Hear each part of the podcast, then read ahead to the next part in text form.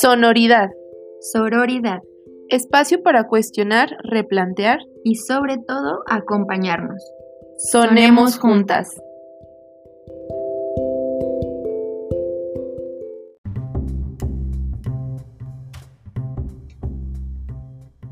Bienvenidas a este nuevo encuentro en este podcast llamado Sonoridad.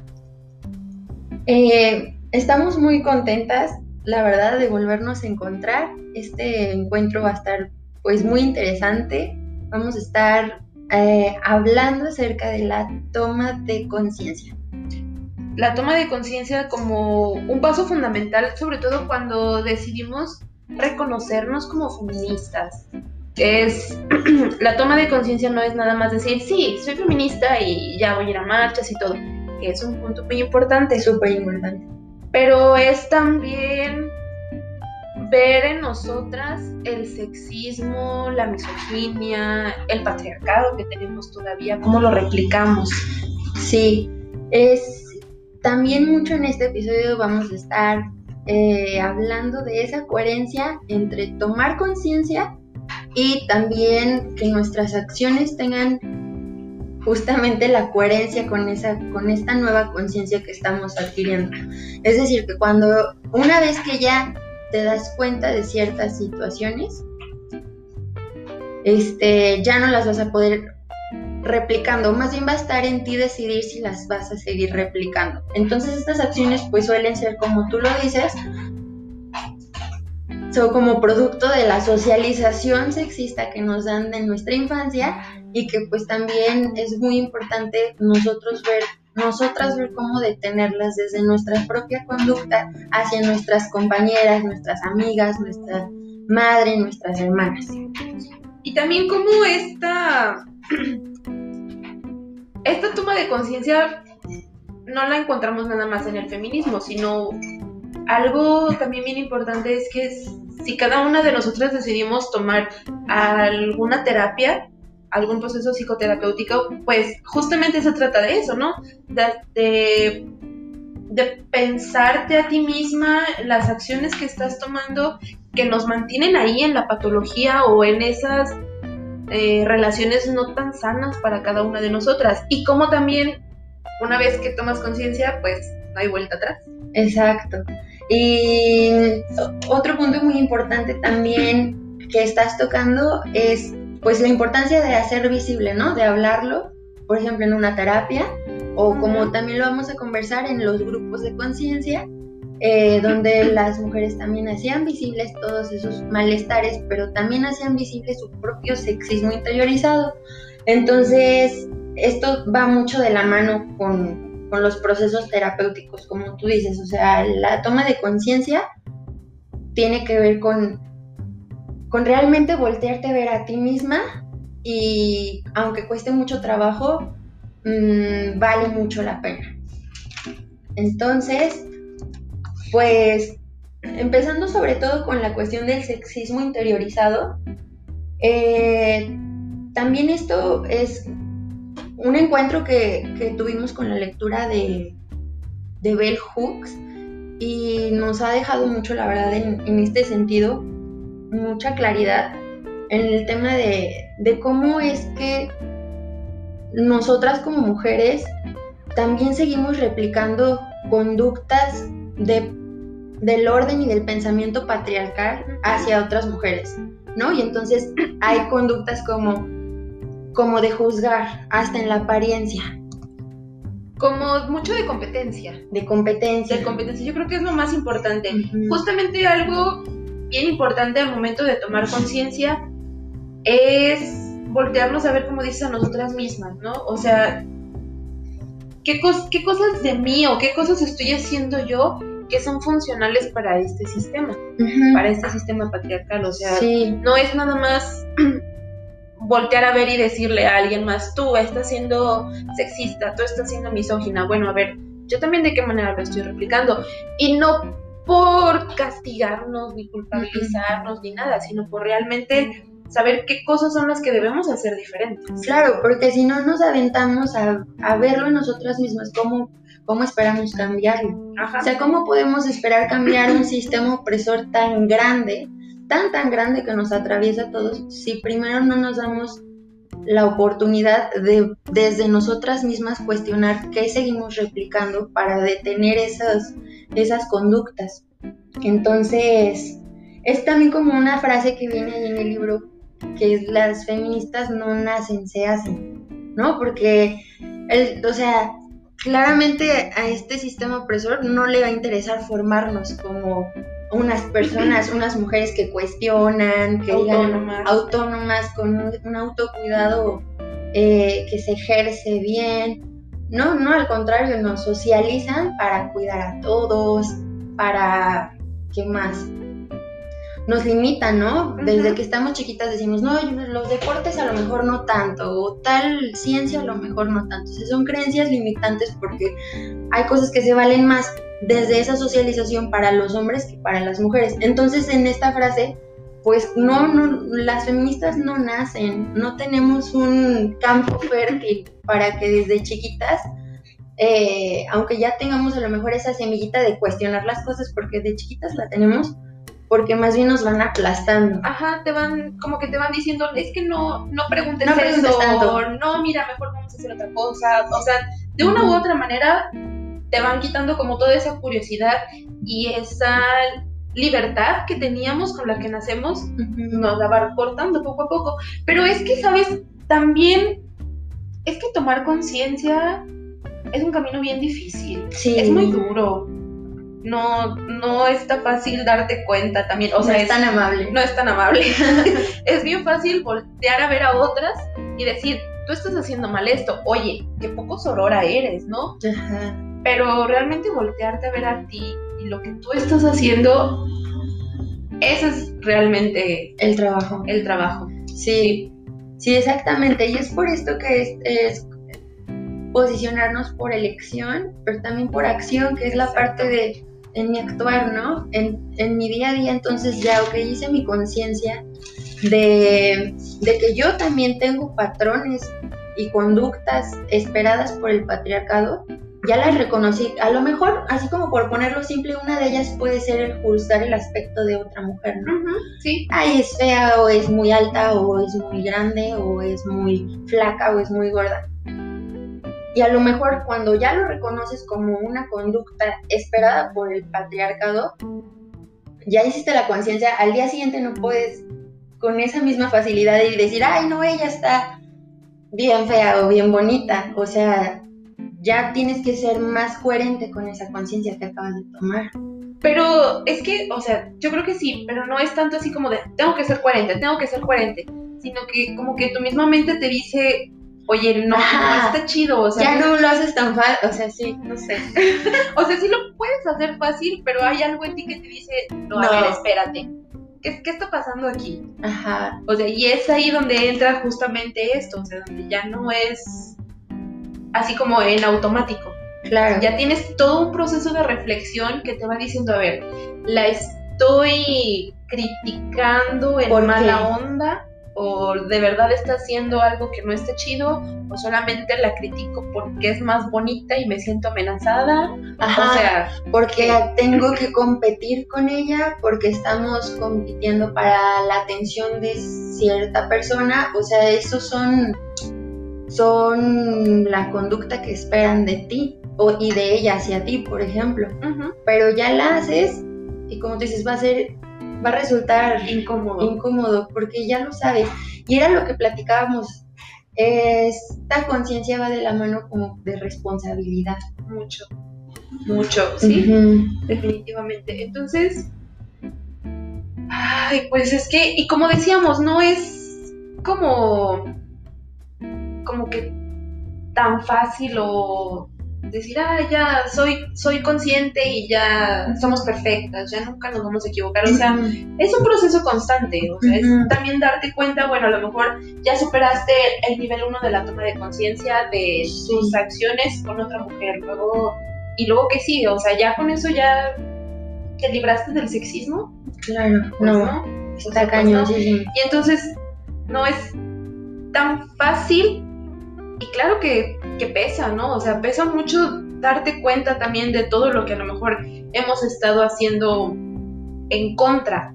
de otras mujeres o incluso de ti misma. De ti misma, claro, porque a veces, o sea, ese mismo sexismo lo, replicas contigo. Contigo. Ajá, como con estas demandas de ser súper funcional y cuidadora de todos, pues también es una conducta esperada para las mujeres. Ajá. Y, y fíjate cómo, cómo, cómo entra también ahí el... Ay, no sé cómo decirlo, como el sentirte ah, como presionada, no, no, presionada, Ay, se me fue, se me fue el tema, se me fue la palabra. La palabra, como como, como mal, como muy abrumada, como abrumada de todo lo que te estás dando cuenta, de todo lo que a lo mejor estás haciendo mal y quieres cambiar, pero no sabes cómo.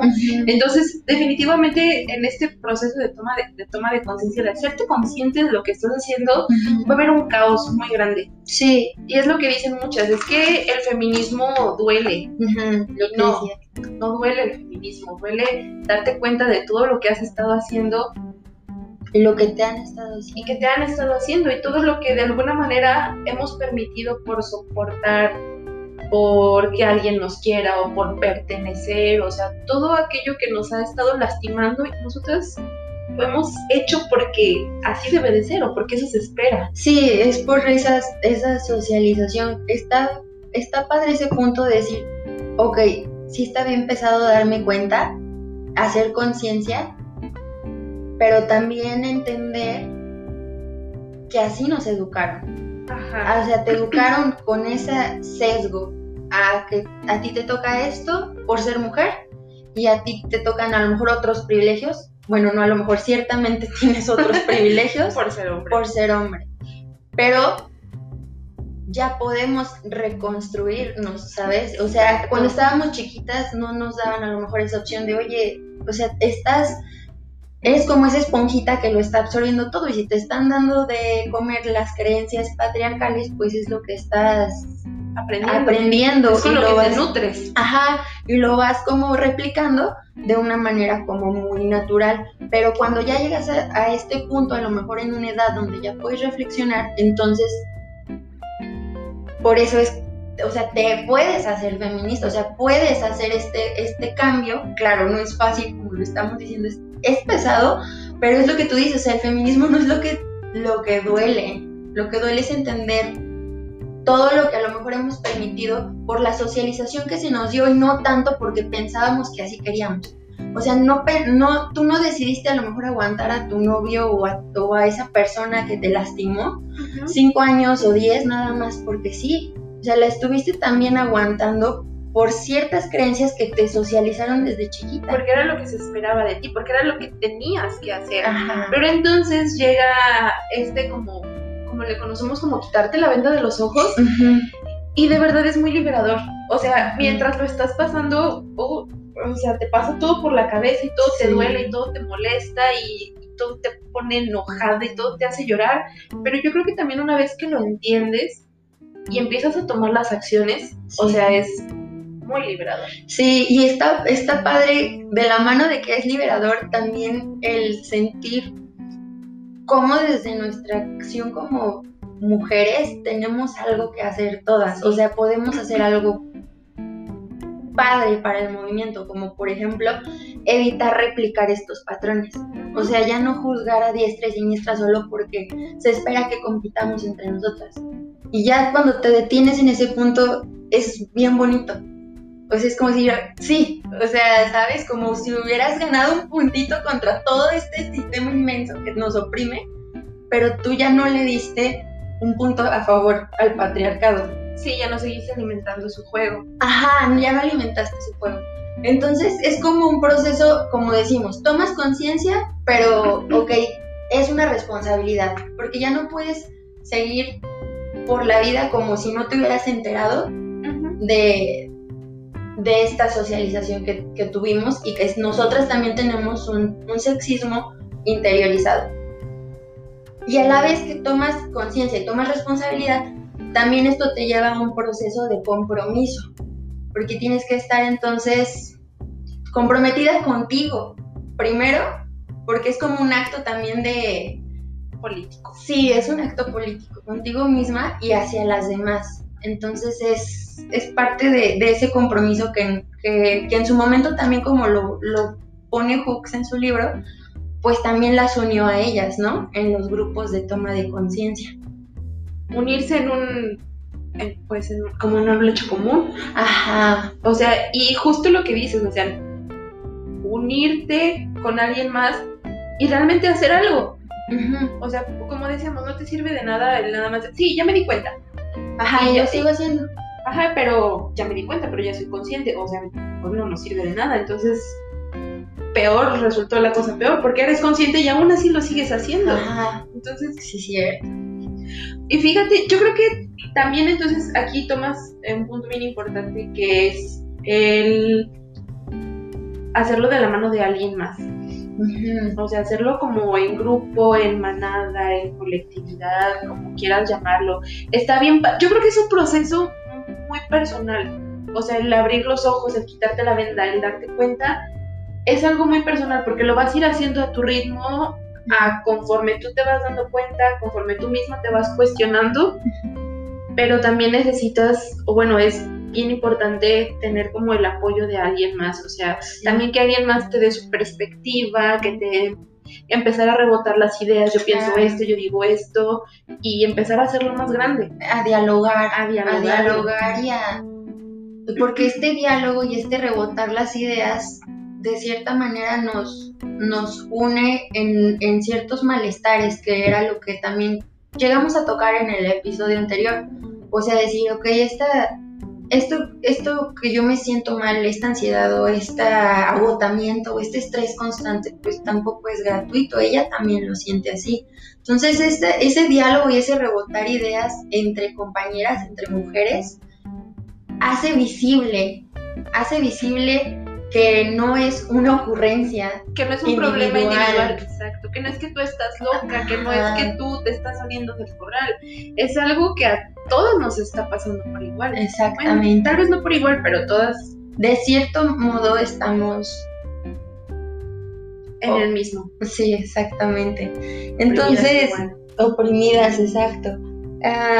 también otro punto bien importante sobre esta toma de conciencia bueno, como lo hablábamos, partiendo de nosotras como mujeres individualmente, pero también ya de una manera colectiva nos ayuda también a aclarar como esa conciencia colectiva, o sea, esa de la, de la naturaleza de la dominación masculina, o sea, el yo decir, yo a mí me pasa esto, esta es mi vivencia, y también ver tu vivencia y compartirla nos hace, nos hace conectar y comprender juntas. Entonces esa comprensión nos da, más allá de, de la conciencia, también nos da una red.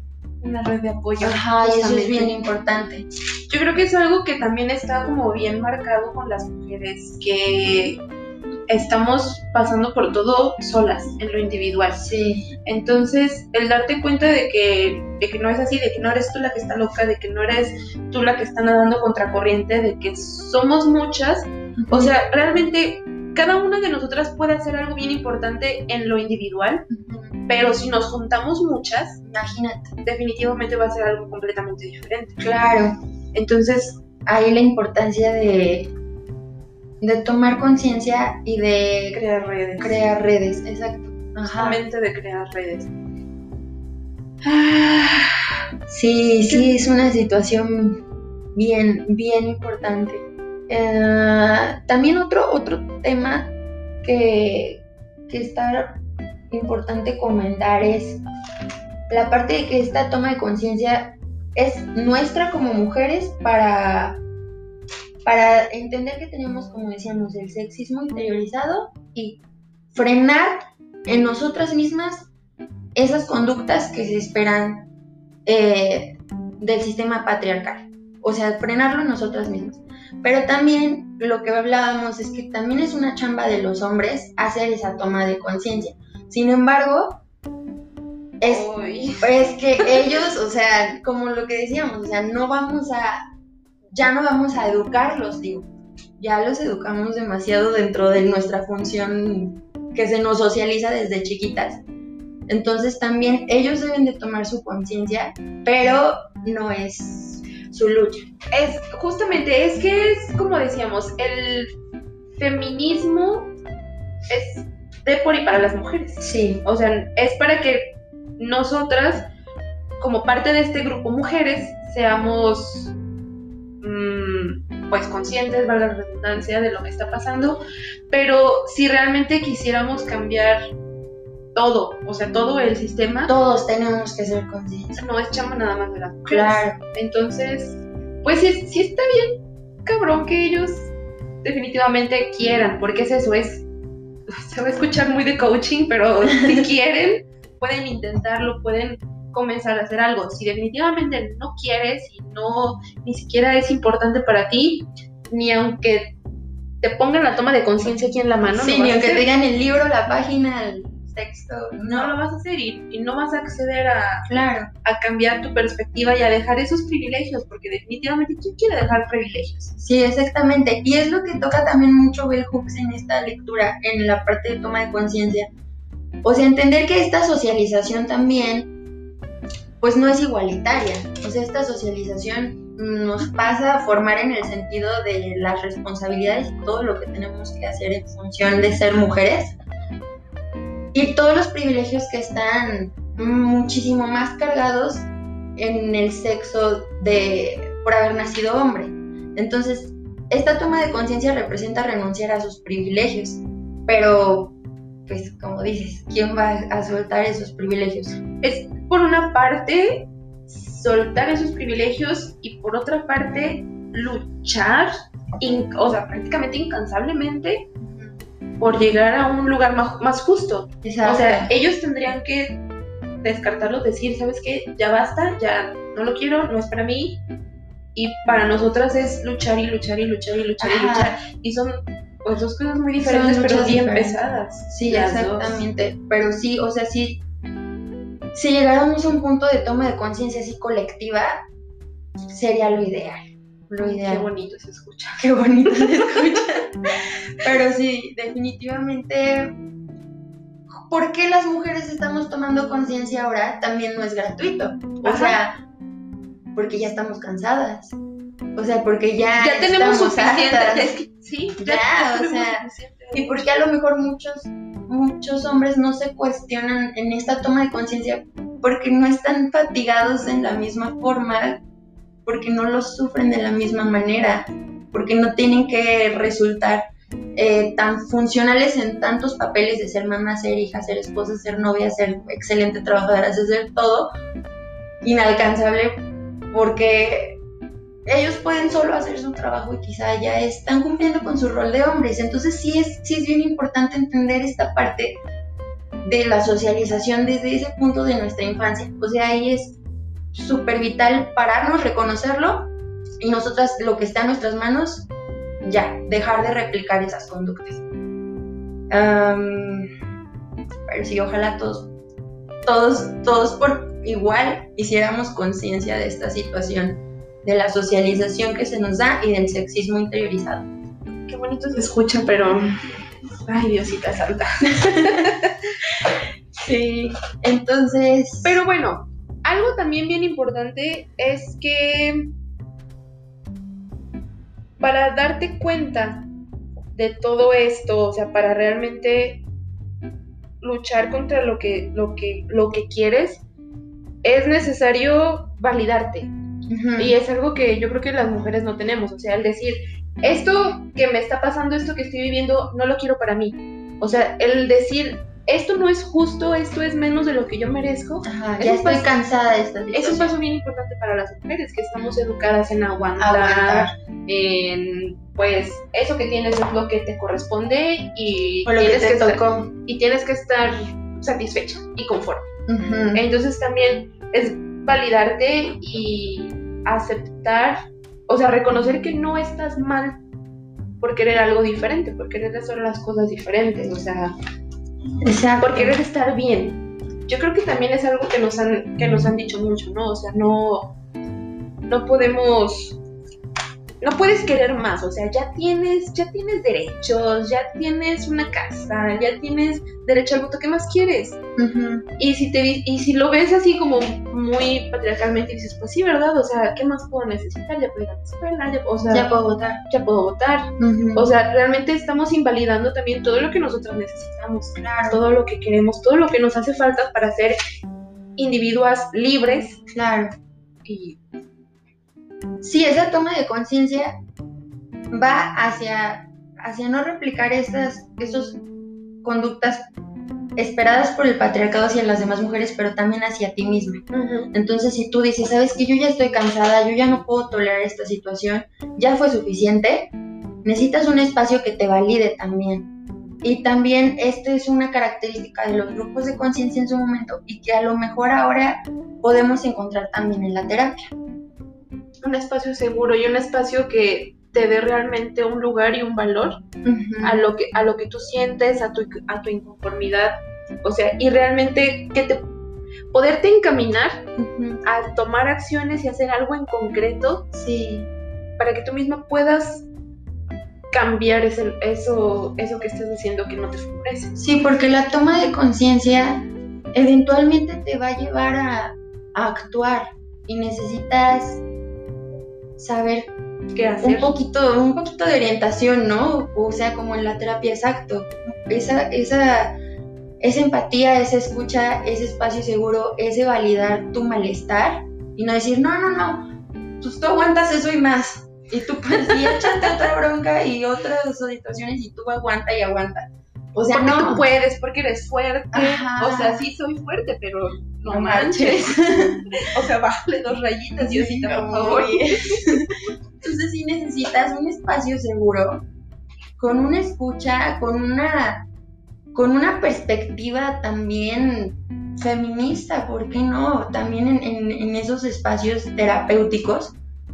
Porque como lo decimos, esa toma de conciencia eventualmente vas a quererla llevar a la acción. Y a lo mejor el punto más difícil va a ser llevarlo a la acción contigo misma.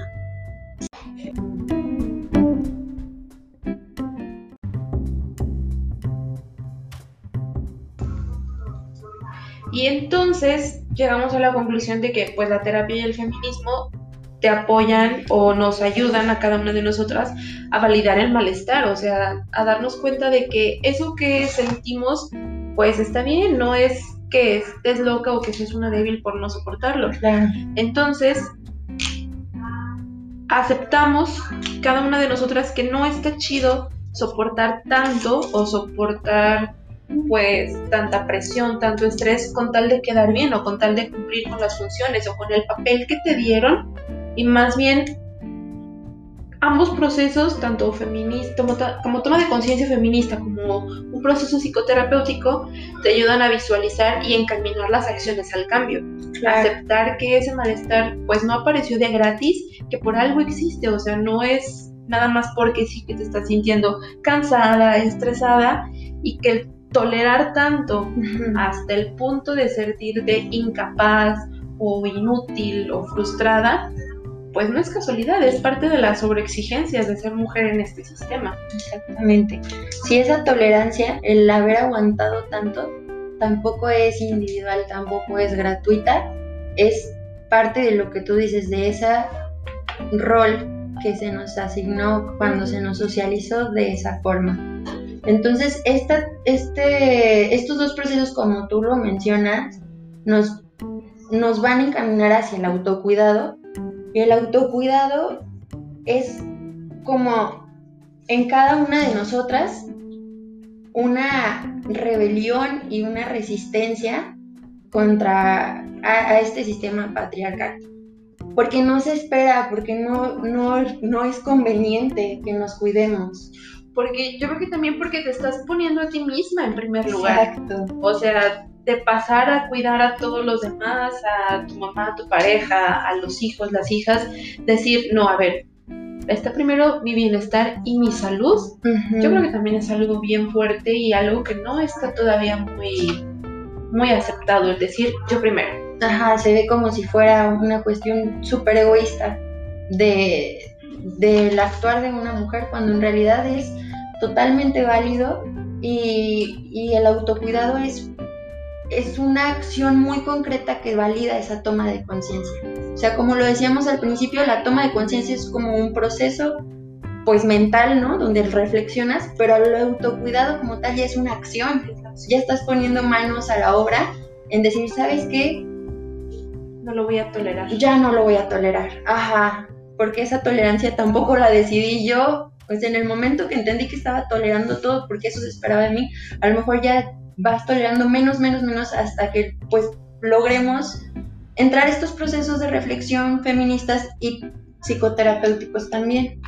Y, y, sabes, yo creo que también entra algo bien importante que es la culpa, ¿no? O sea, también nos enseñan mucho la culpa y se te, se te pone ese estigma, ¿no? De es que no deberías estar haciendo eso, es que eres una mala persona, es que porque estás dejando a todos los demás por pensar en ti primero. Y entonces no está chido porque también quitarnos te frena. Esa culpa, ajá, esa culpa te frena, entonces quitártela de encima también es liberador y rechazas papeles o situaciones que no te corresponden. Dices, o sea, puedes llegar a decir, sí, lamento mucho que te esté sucediendo eso, pero no es mi responsabilidad. Eso ya no es parte de mí. Entonces, también el quitarte esas culpas y el quitarte tantas responsabilidades que no te corresponde, te va dejando un camino más libre para que te puedas hacer cargo de ti mismo. Claro. Claro, y que no se dije como lo decimos, no se espera, no es conveniente, a nadie le conviene. Pero pues agárrense. Pero justamente por eso es la revolución. Exacto. Porque, no es conveniente. Ajá, porque reta el sistema. Exacto. Entonces, pues de ahí, de ahí la importancia de la toma de conciencia, de las dificultades que, que conlleva, que no es fácil, que no es un proceso sencillo, pero que, que nos va a llevar finalmente a un autocuidado y esta es una de las acciones que como mujeres, cada una de nosotras, a lo mejor parece pequeña, ¿no? A lo mejor parece pequeña como desde ti misma decir, ¿sabes qué? Hoy no voy a tolerar que alguien, no sé, me, me mirojee o me jalonee o que alguien me, no sé, ese tipo de violencias gratuitas a las que estamos expuestas día con día. Decimos, a lo mejor fue, no es nada porque solo soy una persona pero pues ya estás haciendo una acción que, va a hacer un poquito de ruido. Pero también, ¿qué efecto vas a tener tú con esas acciones en otras personas? Exacto. O sea, puedes influir en personas cercanas a ti, no sé, no se digan las niñas con las que tenemos con las que tenemos contacto. Si otras personas ven que tú no te dejas y tienen también como esa espinita de por qué estoy aguantando, por qué estoy haciendo esto, les va a hacer más ruido y va a ser también como una puerta de decir, ah, aquí hay una posibilidad, o sea, no tengo que aguantar esto nada más porque sí. O sea, también que tanto somos como un, referente o un ejemplo para personas cercanas. Sí, que es bien importante los referentes. O sea, a lo mejor en, en generaciones de nuestras madres, nuestras abuelas, también, si no había esos referentes inmediatos de una mujer que, que tomara ese autocuidado y rechazara estas opresiones patriarcales, pues está muy complicado que las demás repliquen. Y, al contrario, más bien vamos a seguir replicando lo que se espera de nuestra socialización eh, en, el pensamiento patriarcal. Pero si ahora nosotras mismas podemos funcionar de referentes para las infancias, no hombre, ya, o sea, es un paso, la verdad que bien importante y creo que va de la mano de la toma de conciencia también cómo nosotras podemos lograr con nuestras sí cómo influir cómo influir y dar valor y porque lo hemos visto. A mí en lo personal me sucede cuando veo a una mujer en la calle o en redes o así cualquier persona cualquier mujer puede ser una referente para mí, me puede también inspirar y la verdad eso a mí me da fuerza, a lo mejor aún no logro hacer ciertas acciones eh, como para combatir ciertas opresiones, pero ya ver que otras mujeres lo hacen a mí me inspira un buen. Entonces, creo que sí, tener referentes es importantísimo. Y sobre todo también que sean referentes cercanos, ¿no? Sí. O sea, que no las veamos así como en la lejanía de otros lugares o solamente en redes, sino que visibilizar también que aquí desde nuestra ciudad, desde nuestra colonia, estamos haciendo cambios, está viendo cosas diferentes, también es como, como decir, no estoy yo sola. Ajá. Entonces, volvemos a esto, o sea, ir formando grupos de mujeres cercanas y entre todas tomar esas acciones. Claro, y apoyarnos. Y apoyarnos mutuamente. Sí. Entonces, a lo que queremos llegar con esto es que la toma de conciencia es necesaria, no es fácil, pero es bien padre, es bien bonita. Y bien importante. Y bien importante. Y si tenemos toma de conciencia feminista y aparte toma de conciencia dentro de un proceso terapéutico, va a ser como que algo completamente diferente y algo, no sé, potenciado a la millonésima. Sí, sí, como un catalizador para el cambio. Definitivamente. Exacto. Entonces, pues muchísimas gracias por encontrarse con nosotras en esta ocasión. Y pues vamos a seguir platicando sobre estas, estas cuestiones, eh, replanteándonos todas estas situaciones y para que por favor se, nos unan a nuestro próximo encuentro. Y búsquenos en Insta. Estamos como sonoridad.sororidad. Entonces, encuéntranos allá. Nos seguimos viendo la próxima semana en otro nuevo episodio de Spotify. Y sonoremos juntas. Sonoremos juntas. Gracias por estar aquí.